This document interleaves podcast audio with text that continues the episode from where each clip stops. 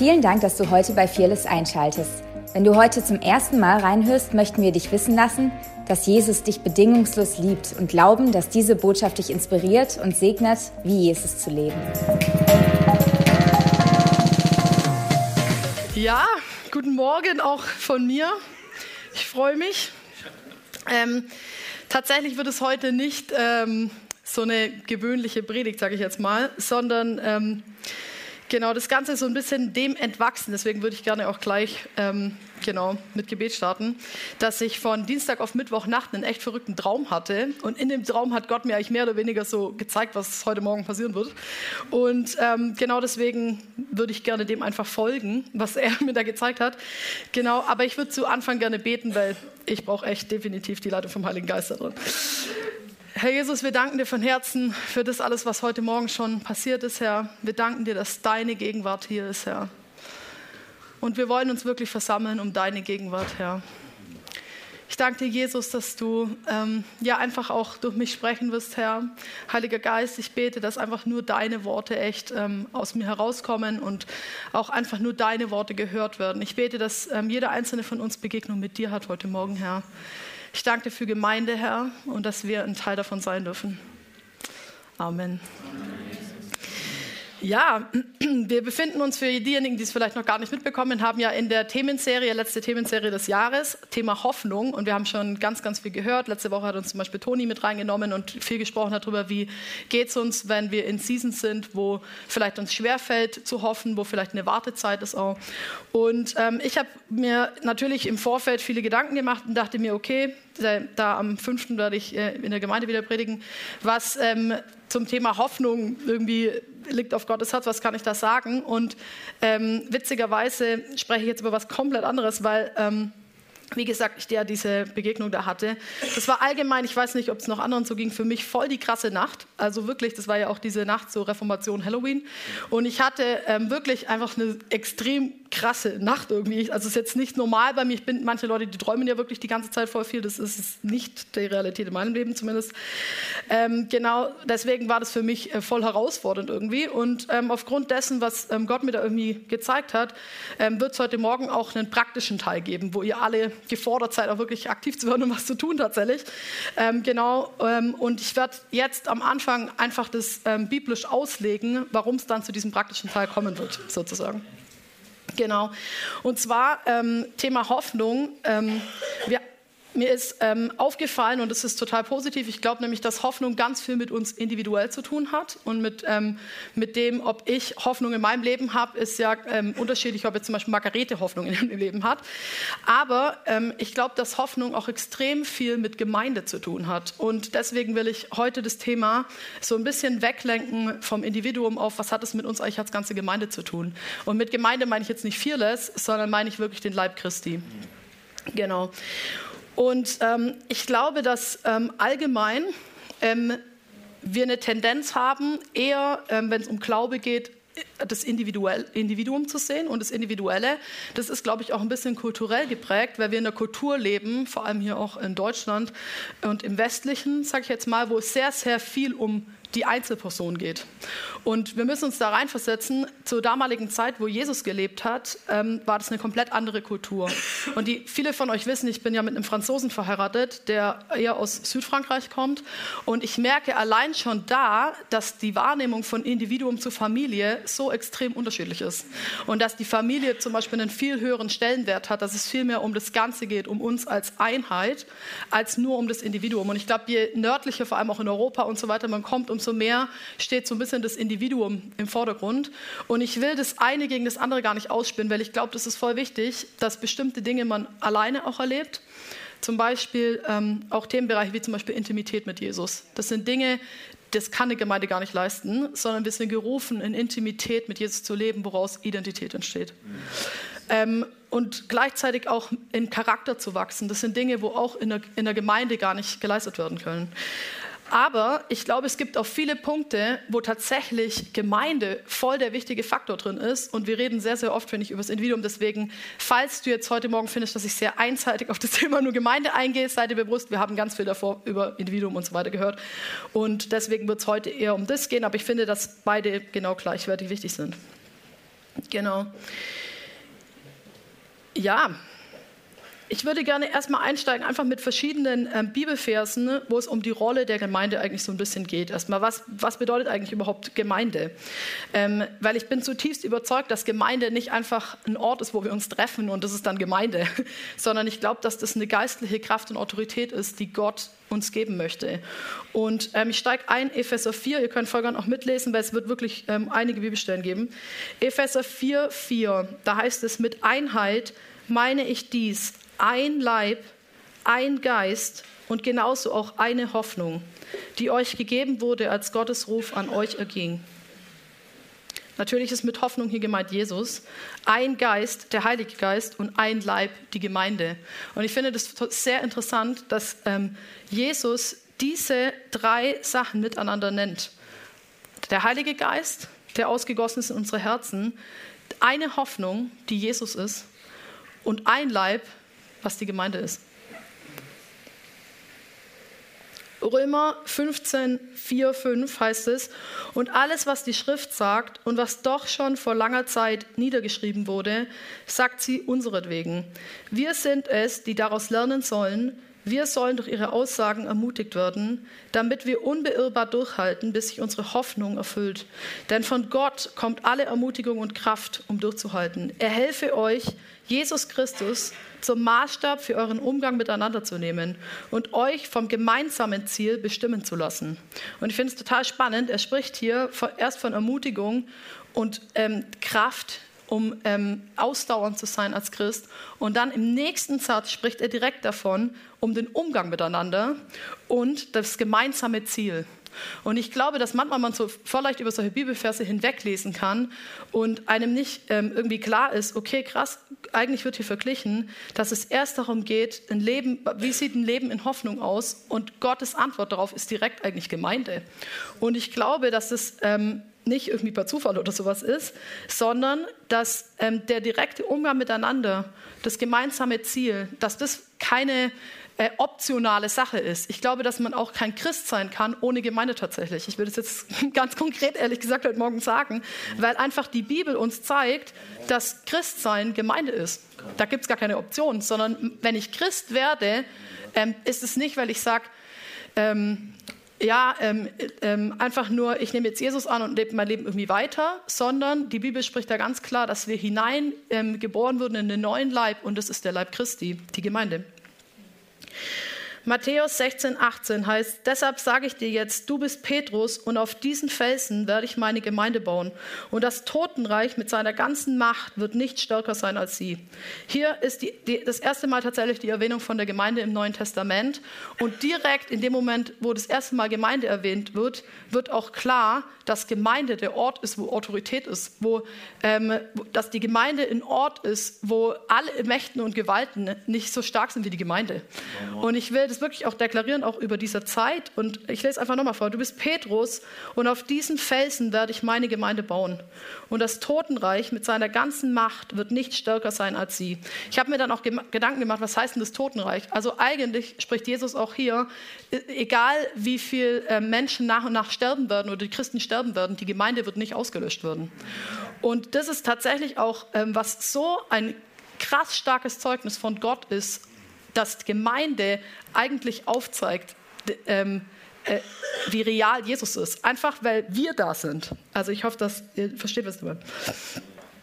Genau, und dann heißt es in Epheser 2, 13 bis 15, und da geht es ganz, ganz viel darum, Gemeinde kann nur funktionieren, wenn Jesus in der Mitte ist.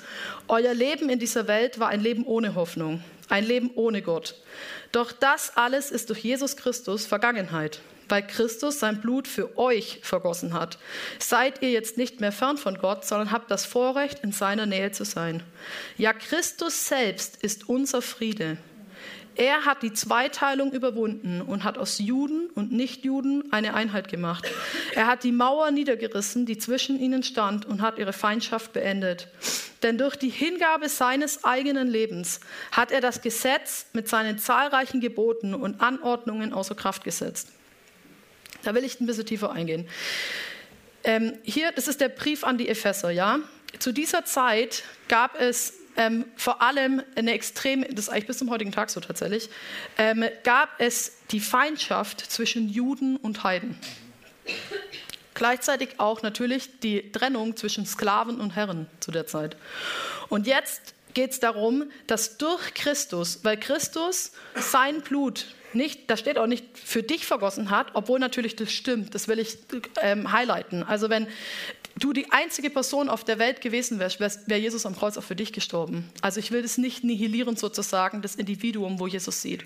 Aber gleichzeitig glaube ich, dass wir manchmal nicht das Herz von Jesus für die Gemeinde sehen, wo er sagt, ich habe mein Blut für euch vergossen, ihr seid jetzt nicht mehr fern von Gott, sondern habt das Vorrecht, in seiner Nähe zu sein. Ja, Christus selbst ist unser Friede. Und ich glaube, dass das wirklich ähm, ausdrückt, wie das Gemeinde funktionieren kann. Nur wenn Jesus Christus in der Gemeinde der Friede ist, dann kann auch Gemeinde funktionieren. Weil am Ende ist in Gemeinde sind da Leute drin, lass uns mal ehrlich sein, die sich nie kennenlernen würden sonst. Also das ist ja wirklich ein Ort, wo Leute aus allen Schichten von Gesellschaft, aus äh, jeglichem Alters, jeglicher ähm, Familienhintergrund, ähm, alle möglichen, die nie was miteinander zu tun haben würden, die, die gemeinsam in Gemeinde kommen und dann sagt Jesus, ich persönlich bin in der Mitte und euer Friede und dann funktioniert Gemeinde. Und ich glaube, dass das das Bild ist, wo wir uns auch wieder bewusst machen müssen, hey, so sieht Jesus Gemeinde und nur so funktioniert auch Gemeinde, wenn Christus selbst unser Friede ist. Weil ansonsten diese Zweiteilung, wovon er spricht, die er überwunden hat, nämlich gar nicht funktionieren würde. In Anführungsstrichen, ich habe ja gerade schon mal gesagt, Gemeinde ist das, wie Leute Jesus sehen, das heißt ja auch, an der Liebe untereinander wird man sie erkennen und so weiter. Das ist übrigens ein Vers, den ich extrem herausfordernd finde, persönlich auch. Aber am Ende des Tages glaube ich, dass Gemeinde ein Wunder ist, wirklich. Und das, dieses Wunder ist eigentlich ein Licht in der Welt. Und es ist ein Licht für die Welt, dass Gemeinde existiert und funktioniert lebendiges Zeugnis.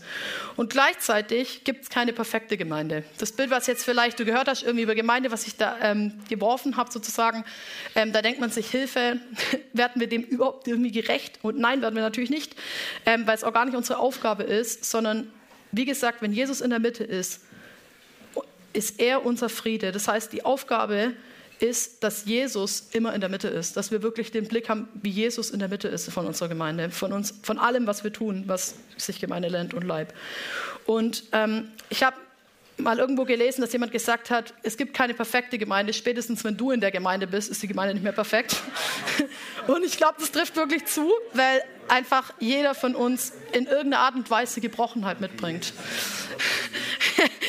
Philipp ist hier am Beten. ja. Und äh, vielleicht kennt ihr auch ähm, eine sehr bekannte Aussage von Dietrich Bonhoeffer, der zum Thema Gemeinde, finde ich, so was Gutes gesagt hat. Er hat gesagt, wer seinen Traum von einer christlichen Gemeinschaft mehr liebt als die christliche Gemeinschaft selbst, der wird zum Zerstörer jeder christlichen Gemeinschaft und ob er es persönlich noch so ehrlich, noch so ernsthaft und hingebend meint. Und ich glaube, das ist ein guter Reminder für jeden von uns, weil jeder von uns ähm, hat vielleicht Schwierigkeiten ähm, mit dem einen oder anderen oder wie auch immer, aber ich glaube, wenn wir das im Blick haben und Jesus da in die Mitte stellen und sagen, Herr, wir sind wirklich angewiesen auch, dass das ein Wunder ist. Das ist ein Wunder, weil wir dich brauchen wirklich. Ähm, ich glaube, dann können wir wirklich ein Licht sein für die Welt und ein Zeugnis und ähm, ich will jetzt ähm, mehr, ihr fragt euch vielleicht, okay, und was hat das jetzt alles mit Hoffnung zu tun? wir kommen dahin. Genau. Ähm, Genau, und zwar glaube ich, dass Gemeinde tatsächlich eben, wie ich gerade schon sagte, nicht ein Ort ist, wo ähm, wir uns einfach versammeln, wo irgendwie random ist, sondern ich glaube, dass tatsächlich Gemeinde der Ort ist, wie wir überhaupt ein Leben in Hoffnung führen können. Ich glaube tatsächlich, wir sind auf Gemeinde auch angewiesen gewissermaßen, um ein Leben in Hoffnung zu führen, weil jeder bringt Dinge mit, auch die er trägt, die der Gemeinde was zutragen. Das heißt ja auch, dass jeder von uns was in den Gottesdienst mitbringt und was zu geben hat. Das heißt nicht, dass das immer hier oben passiert. Jeder einzelne von uns wurde schon ermutigt von Menschen, die ihm irgendwo hier im Gang was zugesprochen haben oder irgendwo in der Kinderstunde von einem Kind oder auf eine ganz andere Art und Weise. Auch heute Morgen ähm, haben wir erlebt eine richtig starke Zeit im Lobpreis. Ich glaube auch, dass wir gemeinsam vor Gott kommen im Lobpreis. Ist nicht irgendwas, was genauso gleich wäre, würde ich mir daheim irgendwie ein Video anhören, wo Leute irgendwas singen. Sondern es hat Kraft und Autorität. Und jede einzelne Person, trägt auch was anderes im Lobpreis. Und wenn wir zum Beispiel hören, wie in Simon hier was, ähm, was ähm, aussingt, hat es auch geistlich eine Auswirkung auf uns, die wir das empfangen. Epheser 5, 21 bis 32, das ist ein bisschen länger, aber das sind hier zwei äh, längere ähm, Bibelstellen, wo ich mit euch ähm, darauf eingehen will, dass wir das biblisch verankern. Ordnet euch einander unter. Ah ja, genau, diese Bibelstelle kennt fast jeder eigentlich. Da geht es jetzt um Männer und Frauen und so weiter. Und ich will gerne, dass wir das lesen mit Hinblick auf die Gemeinde, weil das Ganze ist ein Vergleich, wie Jesus eigentlich die Gemeinde sieht. Und ich glaube, so oft sind wir so ein bisschen, wenn wir diese Stelle lesen, sidetracked und lesen eigentlich nur, manchmal manche sogar auch offended, Hilfe, was irgendwie Unterordnungen, keine Ahnung, was nicht alles. Nein, ich glaube, dass das wirklich ein Geheimnis ist, wie Jesus Gemeinde sieht. Ordnet euch einander unter. Tut es aus Ehrfurcht vor Christus. Ihr Frauen ordnet euch euren Männern unter. Ihr zeigt damit, dass ihr euch dem Herrn unterordnet. Denn der Mann ist das Haupt der Frau, genauso wie Christus das Haupt der Gemeinde ist. Er, der sie, also die Gemeinde, errettet und zu seinem Leib gemacht hat. Und wie die Gemeinde sich Christus unterordnet, so sollen sich auch die Frauen ihren Männern in allem unterordnen. Und ihr Männer, liebt eure Frauen. Liebt sie so, wie Christus die Gemeinde geliebt hat. Er hat sein Leben für die Gemeinde hingegeben um sie, die Gemeinde, zu seinem heiligen Volk zu machen. Durch sein Wort hat er den Schmutz ihrer Verfehlungen wie in einem reinigenden Bad von ihr abgewaschen. Denn er möchte sie zu einer Braut von makelloser Schönheit machen, die heilig und untadelig und ohne Flecken und Runzeln oder irgendeine andere Unvollkommenheit vor ihn treten. Ah, sorry. Ohne jetzt bin ich verrutscht, durch sein Wort hat er den Schmutz ihrer Verfehlungen wie in einem reinigenden Bad von ihr abgewaschen. Denn er möchte sie zu einer Braut von makelloser Schönheit machen, die heilig und untadelig und ohne Flecken und Runzeln oder irgendeine andere Unvollkommenheit vor ihn treten kann. Genauso sind nun auch die Männer verpflichtet, ihre Frauen zu lieben und ihnen Gutes zu tun, so wie sie ihrem eigenen Körper Gutes tun. Ein Mann, der seine Frau liebt und ihr Gutes tut, tut sich damit selbst etwas Gutes. Schließlich hat noch nie jemand seinen eigenen Körper gehasst. Vielmehr versorgen wir unseren Körper mit Nahrung und pflegen ihn, genauso wie Christus es mit der Gemeinde macht. Mit seinem Leib, dessen Glieder wir sind. Deshalb, so heißt es in der Schrift, wird ein Mann Vater und Mutter verlassen und sich mit einer Frau verbinden, und die zwei werden ein Leib sein. Hinter diesen Worten verbirgt sich ein tiefes Geheimnis. Ich bin überzeugt, dass hier von Christus und der Gemeinde die Rede ist. Lass uns das mal genauer anschauen.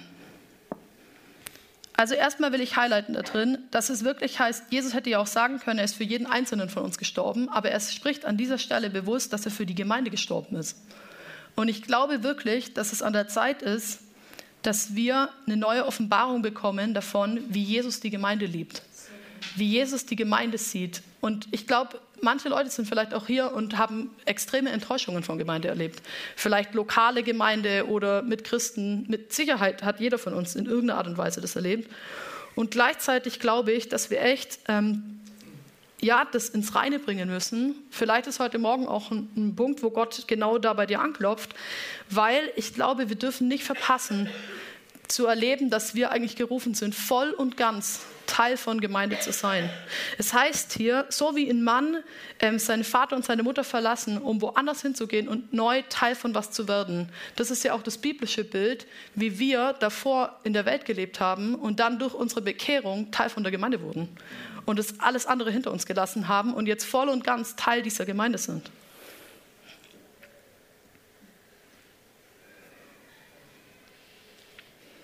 Und gleichzeitig finde ich stark, hier heißt es, schließlich hat noch niemand seinen eigenen Körper gehasst, sondern tut sich Gutes und so weiter.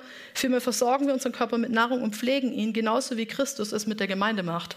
Das ist auch direkt, wo in dieser Stelle ein äh, Versprechen ist, dass Jesus immer die Gemeinde versorgen wird mit dem, was die Gemeinde braucht.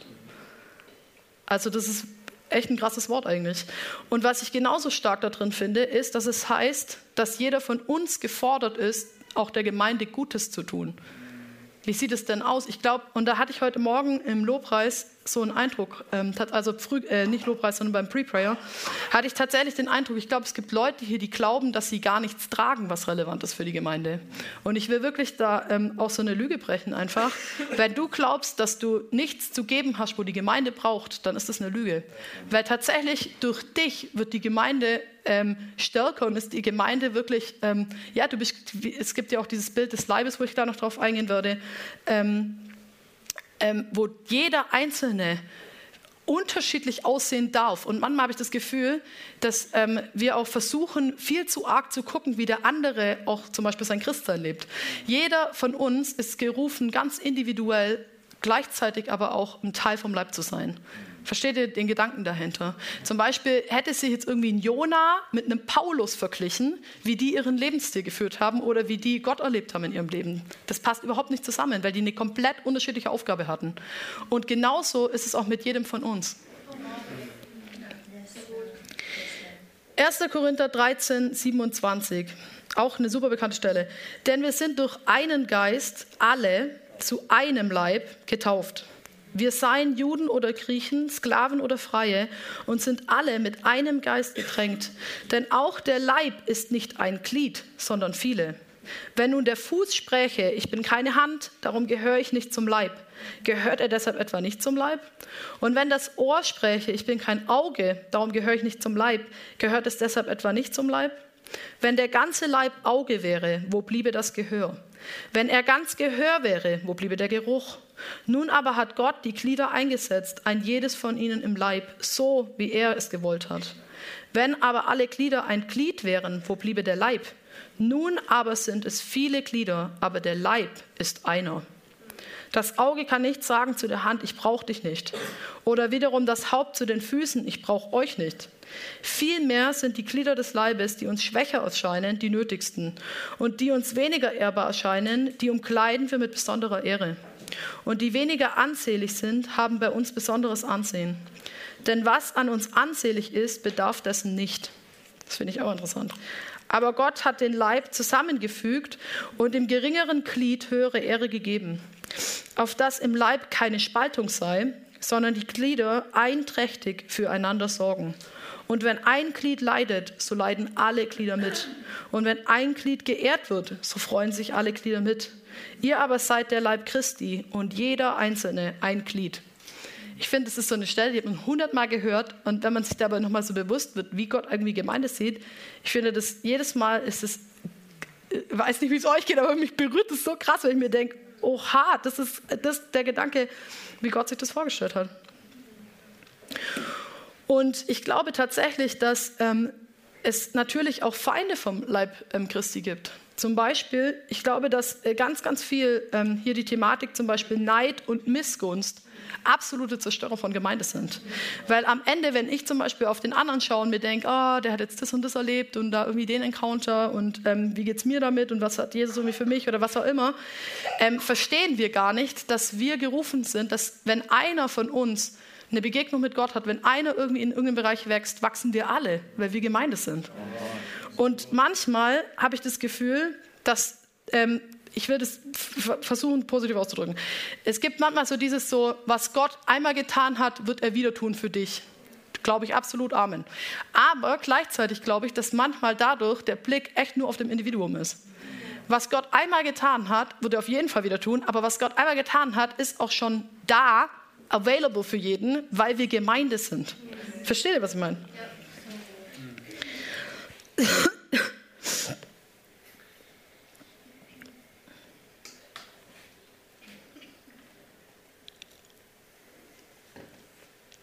Ich gehe mal kurz hier unten noch drauf ein, bevor dann der Hauptteil kommt.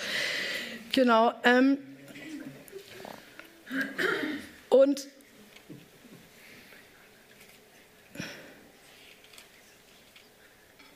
ja, lass, lass uns direkt da reingehen. Okay, alles klar. Genau, und jetzt ist ja so die Frage, ich habe jetzt, ähm, das Thema ist ja Hoffnung. Was hat jetzt das mit Gemeinde zu tun? Ich wollte erst mal so ein Bild einfach werfen drauf, neu eine Leidenschaft und eine Liebe für Gemeinde zu bekommen. Ich glaube, wirklich jeder von uns kann das gebrauchen, weil Gemeinde ist wirklich auch angefochten. Und ich glaube, dass wir, jeder einzelne von uns, echt ein feuriger Verfechter und Liebhaber und auch irgendwie Feierer davon werden darf, wie wir Gemeinde sehen und dass Gemeinde, dass wir verstehen, dass das wirklich das Gefäß ist, was Jesus gewählt hat und was er feiert. Das hat, das hat Gründe. Also das ist nicht einfach nur irgendwie random. Und dass das auch das ist, wie wenn Jesus davon spricht, dass es eine, kraftvolle, eine reine Braut sehen will können wir ihn fragen, Herr, was ist auch mein Part da drin, dass das Gemeinde mehr in Einheit läuft? Was ist das, was du von meinem Leben möchtest, was ich der Gemeinde geben darf? Und gar nicht nur vieles, gell? wie gesagt, denkt in Leib Christi. Und ich glaube, dass jeder solche Dinge hat. Entweder, weil er die bekommen hat von Gott von Anfang an, natürlich übernatürliche Gaben, ähm, aber auch, weil jeder einzelne von uns schon eine Strecke mit Gott gelaufen ist. Und innerhalb dieser, ähm, dieser Erfahrungen, des ja, Ringen vielleicht auch durch Dinge ähm, und Seasons, sind, ähm, haben bestimmte Leute einfach Autorität auch gewonnen in bestimmten Bereichen. Das ist ja klar, das würde ja keiner verleugnen. Und ich glaube, das, und das war eben das, was im Traum für mich so krass ähm, gehighlightet war. Da hat Gott erst mit mir über Gemeinde gesprochen und sein Herz für Gemeinde.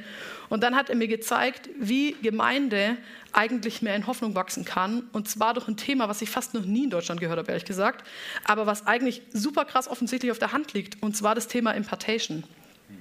Und deswegen will ich heute auch darüber reden, weil ich glaube, dass ich versuche es im Deutschen auszudrücken. Das griechische Wort davon ist metadidomi. Wahrscheinlich spreche ich es falsch aus. Wir brauchen unbedingt irgendeinen, der Griechisch kann demnächst mal hier. Okay, auf jeden Fall ist dieses Wort bedeutet, didomi heißt geben. Und es ist äh, ein Wort, was fünfmal tatsächlich nur im Neuen Testament verwendet wird, aber jedes Mal wirklich eine krasse Stelle. Und es bedeutet im Deutschen so viel wie Übertragung oder Anteil geben an. Aber allein schon, dass wir da keine klare Definition haben, zeigt, wie wenig wir über dieses Thema sprechen. Und ich glaube, dass ähm, das ein extrem wichtiges Thema ist. Deswegen will ich jetzt erstmal kurz aufrollen für alle, die vielleicht noch nie in ihrem Leben von dem Wort Impartation gehört haben, was Gott eigentlich damit meint. Impartation ist ein Handeln Gottes am Menschen, der mit oder ohne Mitwirkung anderer Menschen gesegnet, geheilt, mit dem Geist Gottes erfüllt oder in einen geistlichen Dienst eingesetzt wird. In der Folge kommt es dann zu einer tieferen geistlichen Erkenntnis, zu einer Heilung, einer größeren Vollmacht und oder erlebten und auch für andere sichtbarem weiteren Segen. Und es gibt zwei Bibelstellen, ähm, die eigentlich so die Hauptbibelstellen sind, weil es gibt verschiedene Arten von, ich werde jetzt einfach bei dem Wort Impartation bleiben, das ist am einfachsten, nur dass ihr wisst, was damit gemeint ist. Ähm, es gibt verschiedene Arten von Impartation in der Bibel. Eine, äh, die jetzt vielleicht den meisten von uns direkt kommt, ist eben das Vermitteln oder das Verleihen. Also nicht Leihen im Sinne von, ich will es wieder zurückhaben, sondern einfach jemanden überreichen quasi von Geistesgaben in der Gemeinde. Und da gibt es zum Beispiel die Bibelstelle Römer 1,11. Da heißt es, denn ich sehne mich danach, euch persönlich, das ist Paulus an die Römer, kennenzulernen und euch etwas von dem, was Gottes Geist mir geschenkt hat, weiterzugeben. Damit ihr in eurem Glauben, und hier weiterzugeben wird genau dieses Wort im Griechischen verwendet, damit ihr in eurem Glauben gestärkt werdet, besser gesagt, damit wir, wenn ich bei euch bin, durch unseren Glauben gegenseitig ermutigt werden. Ich durch euch und ihr durch mich. Also er spricht quasi an, ähm, ich will euch in Person sehen, weil ich will euch da was weitergeben im Geist, was tatsächlich dazu führen wird, dass ihr als ganze Gemeinde in eurem Glauben gestärkt würdet, dass ihr als ganze Gemeinde ermutigt werdet und dass wir gegenseitig dadurch Ermutigung bekommen. 1 Timotheus 4,14 heißt, setz die Gabe ein, die Gott dir schenkte. Er hat dich ja durch eine Prophetie für diese Aufgabe bestimmt und die Leiter der Gemeinde haben dir die Hände aufgelegt und dich gesegnet. Da wird auch genau das gleiche Wort Metadidomi verwendet. Also quasi setzt die Gabe ein, die Gott dir schenkte und dann heißt es, durch Prophetie, durch Handauflegung wurde diese Gabe ihm quasi gegeben. Wir wissen auch gar nicht genau, welche Gabe, aber ähm, die Leiter der Gemeinde haben die Hand aufgelegt und ihn gesegnet. Und vielleicht ist auch dieses ganze Thema irgendwie Hand auflegen und wieso ist das einfach nur so eine Floskel, dass man da irgendwie mal kurz die Hand drauflegt oder wieso? oder hat es irgendeine Bedeutung? Und natürlich hat es eine Bedeutung. In der Bibel, ich will da nur äh, ganz kurz drauf eingehen, weil das einfach mit Impartation extrem nah beieinander liegt. Ähm, Handauflegung in der Bibel gibt es eigentlich nur an vier verschiedenen Stellen. Das eine ist beim Segnen, wenn jemand gesegnet wurde. Da gibt es ganz viele Beispiele, aber eins zum Beispiel Markus 10, Jesus segnet die Kinder. Dann für Heilungsgebet, zum Beispiel ähm, die Stelle in Apostelgeschichte 9, wo Saulus ähm, danach Hananias trifft. Er legt ihm die Hand auf und er kann wieder sehen. Drittens für das Thema Geisterfüllung, zum Beispiel Apostelgeschichte 19, wo ähm, Paulus ihnen die Hände auflegt und der Heilige Geist auf sie kommt. Oder für das Thema Einsetzung von was, von einem Amt zum Beispiel, wie wo ähm, Apostelgeschichte 13 Barnabas und Paulus für was ausgewählt wurden. Nur um das kurz einmal erwähnt zu haben. Genau, und für das Thema ähm, Impartation, ich glaube, dass das tatsächlich was ist, wo wir als Gemeinde voll drin äh, wachsen dürfen, jeder, also wir wirklich als Leib, weil ich glaube, dass wir gar nicht ähm, durch dieses individualistische, sage ich jetzt mal, Denken, glaube ich, dass wir uns voll berauben dessen, was eigentlich in der Gemeinde schon verfügbar ist. Und ähm, da gibt es einen spannenden äh, Theologen, der hat einen Satz gesagt, wo ähm, erstmal herausfordernd ist, irgendwie zu hören, aber ich finde, da ist eine Wahrheit drin. Ich werde es auf Englisch vorlesen, wer das auf Englisch gesagt hat und dann genau einfach nochmal im Deutschen wiedergeben. I have a growing conviction, das ist, äh, Clark heißt der, I have a growing conviction that most of the grace of God that will ever be given to us is already in the earth today, rather than coming from heaven itself into our prayer closets.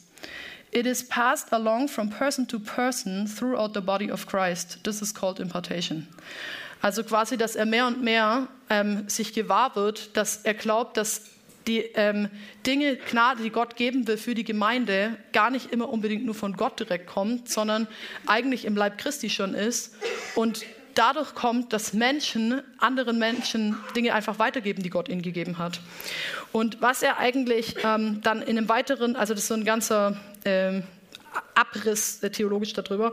Und dann ähm, ähm, geht er im Folgenden darauf eigentlich ein, dass er glaubt, es ist viel mehr, ähm, das kostet dich viel mehr Demut, was von einem anderen zu empfangen, als von Gott. Und deswegen haben wir ganz oft das Mindset, ich will, dass Gott mir das und das gibt oder sonst wie. Und vielleicht auch ist es so, dass Gott tatsächlich andere Menschen bewusst in dein Leben gestellt hat, auch im Leib, in der Gemeinde, die eigentlich Dinge tragen, die du brauchst, um weiter vorwärts zu gehen. Und du bittest die ganze Zeit, dass Gott dir die gibt, aber eigentlich ist es schon voll available, aber man muss sich auch demütigen und Sachen, die einem wahrnimmt, im anderen ehren und vielleicht da auch hinzugehen und zu sagen, hey, ich glaube, dass Gott eine Gnade da auf dein Leben gelegt hat, die ähm, ich auch brauche. Und ich finde, man sieht es auch im Bild vom Kreuz, dass das Kreuz, ich finde es voll das schöne Bild, eine horizontale und eine vertikale hat. Und die Vertikale, da geht es nicht nur um Gemeinschaft, sondern ich glaube, dass sowohl Gott direkt uns, ähm, ähm, ja, dass die Verbindung mit Gott direkt, auch diese individuelle, persönliche Verbindung und gleichzeitig die Verbindung als Gemeinde, die, die Verbindung als Leib, dass beides Dinge sind, wo Gott sich wünscht. Und wie Gott, ich glaube, Christsein funktioniert nur in der horizontalen und in der vertikalen tatsächlich.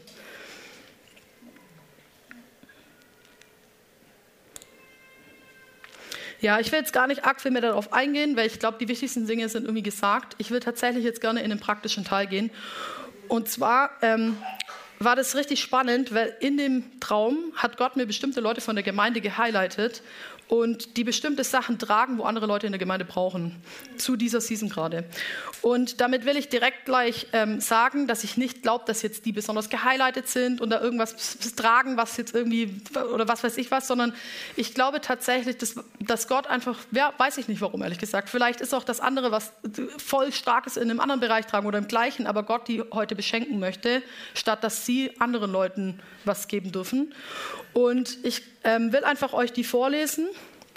Und danach, ich habe die alle angefragt natürlich auch, ähm, fände ich stark, wenn ihr, das ist jetzt nicht irgendwie so ein Überfall, genau, ähm, danach wäre es voll stark, wenn diese Leute einfach sich im Raum verteilen und dann ähm, jeder Einzelne vielleicht einfach mal in sich gehen kann und sich fragen kann, Jesus, was sind Dinge, wo ähm, du heute durch die Gemeinde in mein Leben bringen willst? Was sind Dinge, wo ich hingehen darf, wo mir vielleicht Hoffnung auch gerade, um wieder aufs Thema zurückzukommen, fehlt in diesem Bereich und wo wir gegenseitig einander ähm, dadurch kraftvoller werden, weil Leute das schon tragen unter uns. Genau, also ich hatte zum einen Maggie, Vielleicht kann jeder da mal kurz, also genau, du kannst dich auch da hinstellen, aber nur, dass jeder schon weiß, wer du bist. Genau, Maggie. Genau, ich hatte bei ihr ähm, einfach wirklich das Wort, dass sie Hoffnung trägt für Leute, die in der Warteseason sind. Also sie hat selber da auch eine richtig krass Autorität gewonnen drüber, über ähm, wirklich eine Zeit von sieben Jahren, wo Gott sie durch was durchgeführt hat. Und ähm, wenn du jemand bist, der sagt, hey, ich bin in der Warteseason und mir fehlt komplett die Hoffnung, ich habe da keine Kraft mehr, dann lass für dich beten ähm, bei ihr. Genau, dann hatte ich Steve auf dem Herzen. Ähm, hier, Pastor Steve. jeder weiß, wer du bist. genau, ähm, für das Thema aus Glaube leben. Und ich glaube, dass ähm, Steve wirklich eine Offenbarung davon trägt, nicht aus dem zu leben, was man sieht, sondern aus dem zu leben, was ähm, Jesus ihm sagt. Und was, ähm, wo ich glaube, dass du da auch äh, eigene ähm, Erlebnisse hast, die das geschärft haben, immer wieder auch ähm, im Glauben zu leben. Und dass das was ist, wo auch durch ja, deinen Lebensstil kommt. Und ganz kurz an dieser Stelle erwähnt, es gibt natürlich auch Dinge, die man nicht irgendwie weitergeben kann anderen Leuten. Und es sind zum Beispiel solche Dinge, wie, die wir als Individuum in unserer Beziehung mit Gott schärfen müssen, wie zum Beispiel Charakter. Das ist was, was man nicht einfach jemandem hier mal kurz geben kann, schön wär's. Oder auch ähm, andere Dinge wie zum Beispiel Intimität. Das sind Dinge, die ich niemandem einfach so geben kann. Was ich aber sehr wohl geben kann, ist zum Beispiel eine Leidenschaft fürs Bibellesen um in Intimität zu sein, um darin zu wachsen. Genau. Ähm, dann Philipp hatte ich ähm, auf dem Herzen, ähm, das voll spannende Thema auch, ähm, Geduld zu lernen und Gottes Blick für Menschen zu gewinnen. Und ich glaube, dass du jemand bist, der ähm, das erlebt hat und durch ähm, deine Geschichte mit Gott ähm, wirklich eine krasse Geduld, glaube ich, hat, auch hat, Leute zu tragen, zu sehen und sie mit Gottes Augen zu, ähm, anzuschauen. Dann, ähm, Toni, hatte ich auf dem Herzen eine Gabe der Weisheit. Ich glaube, dass du jemand bist, wo Gott krass gesalbt hat mit Weisheit und wirklich einfach, also wirklich, ich will echt für mich beten lassen, weil ich denke mir einfach, ja, ohne Spaß. Ich glaube, dass Toni wirklich eine krasse Gabe hat von Weisheit und gute Entscheidungen zu treffen und Dinge klar in, in Weisheit und in Kühnheit zu formulieren auch. Und wenn dir das mangelt, echt, dann lass für dich beten. Ähm, dann hatte ich Ben, ähm, Benjamin Göbel hatte ich ähm, die Kraft an, äh, an, die Kraft von Gebet zu glauben. Ich glaube, dass Ben extrem eine Gabe trägt, ähm, zu glauben zu haben, dass Gebet wirklich Macht hat und Power hat und dass, ähm, dass Dinge passieren, wenn wir beten. Und wenn dein Gebetsleben gerade im Minus ist und du irgendwie vielleicht gar keinen Glauben irgendwie an, daran hast, dass im Gebet echt äh, Mauern weichen, dann ähm, geh zu Ben. Genau, dann ähm, hatte ich Reni auf dem Herzen ähm, für das Thema Glaube an Wiederherstellung. Ich glaube, dass Reni da echt eine eigene ähm, Geschichte mit Gott durchgerungen ähm, hat. Und ähm, wenn es in deinem Leben Bereiche gibt, wo du merkst, hey, ich bin eigentlich da, ich lebe voll im Streit oder es gibt, ähm, mir mangelt echt da Wiederherstellung oder du glaubst vielleicht auch nicht an Familie und Wiederherstellung oder was auch immer, dann lass ich für dich beten. Genau dann hatte ich tatsächlich auch meinen Mann auf dem Herzen, Gabe weil ich glaube, dass er, und habe das selber auch erlebt, wirklich ähm, Angst überwunden hat und wirklich jemand ist, der Angst in die Augen geschaut hat und das, äh, die andere Seite davon gesehen hat, weil er an Jesus festgehalten hat. Und ähm, er wirklich jemand ist, der ja wirklich ein Überwinder beim Thema Angst ist. Und wenn du hier struggles oder Angst immer wieder dich so einholt, wie so ein, wie so ein, dass du wie so ein Sklave dich davon fühlst, dann lass echt für dich beten. Ähm, dann hatte ich Maike auf dem Herzen, Maike Speidel, ähm, für das Thema Glaube an Familie und Gottes Wunsch, auch ähm, Kinder und Schwangerschaft zu schenken. Ich hatte ganz bewusst irgendwie dieses Thema auch auf dem Herzen und Maike hatte auch ihre eigene Story und ähm, hat echt krass Gott da drin erlebt und ich glaube, dass sie da was weiterzugeben hat. Dann hatte ich Manu auf dem Herzen, Rösch, ähm, für das Thema Glaube an Finanzen und auch, dass Gott ein großzügiger Gott ist, aber auch einen guten Umgang damit zu lernen. Und ähm, wenn du damit struggles, dann lass für dich beten. Genau, dann hatte ich Deborah und Chris auf dem Herzen. Cool, Chris, dass du da bist. genau, ähm, und da hatte ich ähm, wirklich den Eindruck, dass ihr tragt, in schwierigen Situationen, in Umständen aus Gott zu leben und ihn zu sehen. Und ich glaube, da habt ihr echt was weiterzugeben. Und als letztes ähm, hatte ich Micha Bürle auf dem Herzen. Ähm, und das ist so eine Thematik, wo ich mir zuerst dachte, hey Gott, das ist doch gar nichts, was man weitergeben kann. Und zwar ähm, hatte ich wirklich so, das, dass du trägst zu wissen, Identität als Sohn und Tochter. Und ich glaube aber, dass ähm, du neue Hoffnung reinsprechen darfst, wo Leute ähm, vielleicht einfach eine neue Begegnung brauchen mit Gott. Weil am Ende ist wie ich vorhin gesagt habe, Identität, was aus Intimität wächst. Aber ich glaube, dass du da richtig gute, ja, also ich habe wirklich auf, äh, habe so gespürt, einfach du hast da was weiterzugeben heute. Genau, also das sind die Leute alle. Vielleicht könnt ihr euch verteilen und wir beenden den Gottesdienst quasi offen, indem ihr müsst zu niemandem hingehen, gar nichts. Ihr könnt auch, wenn ihr auf dem Herzen habt, zu irgendjemand anderem hingehen. Aber ich ähm, hatte wirklich einfach stark dieses Bild, lasst uns einfach ähm, ja wirklich einfach mehr Autorität und Kraft als Gemeinde gewinnen mit dem, was Gott uns schon als Gemeinde geschenkt hat. Und es ist so reich, da ist so ein krasser Reichtum da. Genau. Okay? Let's go. Danke fürs Reinhören. Wir glauben, dass der Heilige Geist durch seine Liebe, Kraft und Wahrheit Veränderung bringt und dich zurüstet, diese Begegnung in dein Umfeld hinauszutragen. Sei gesegnet.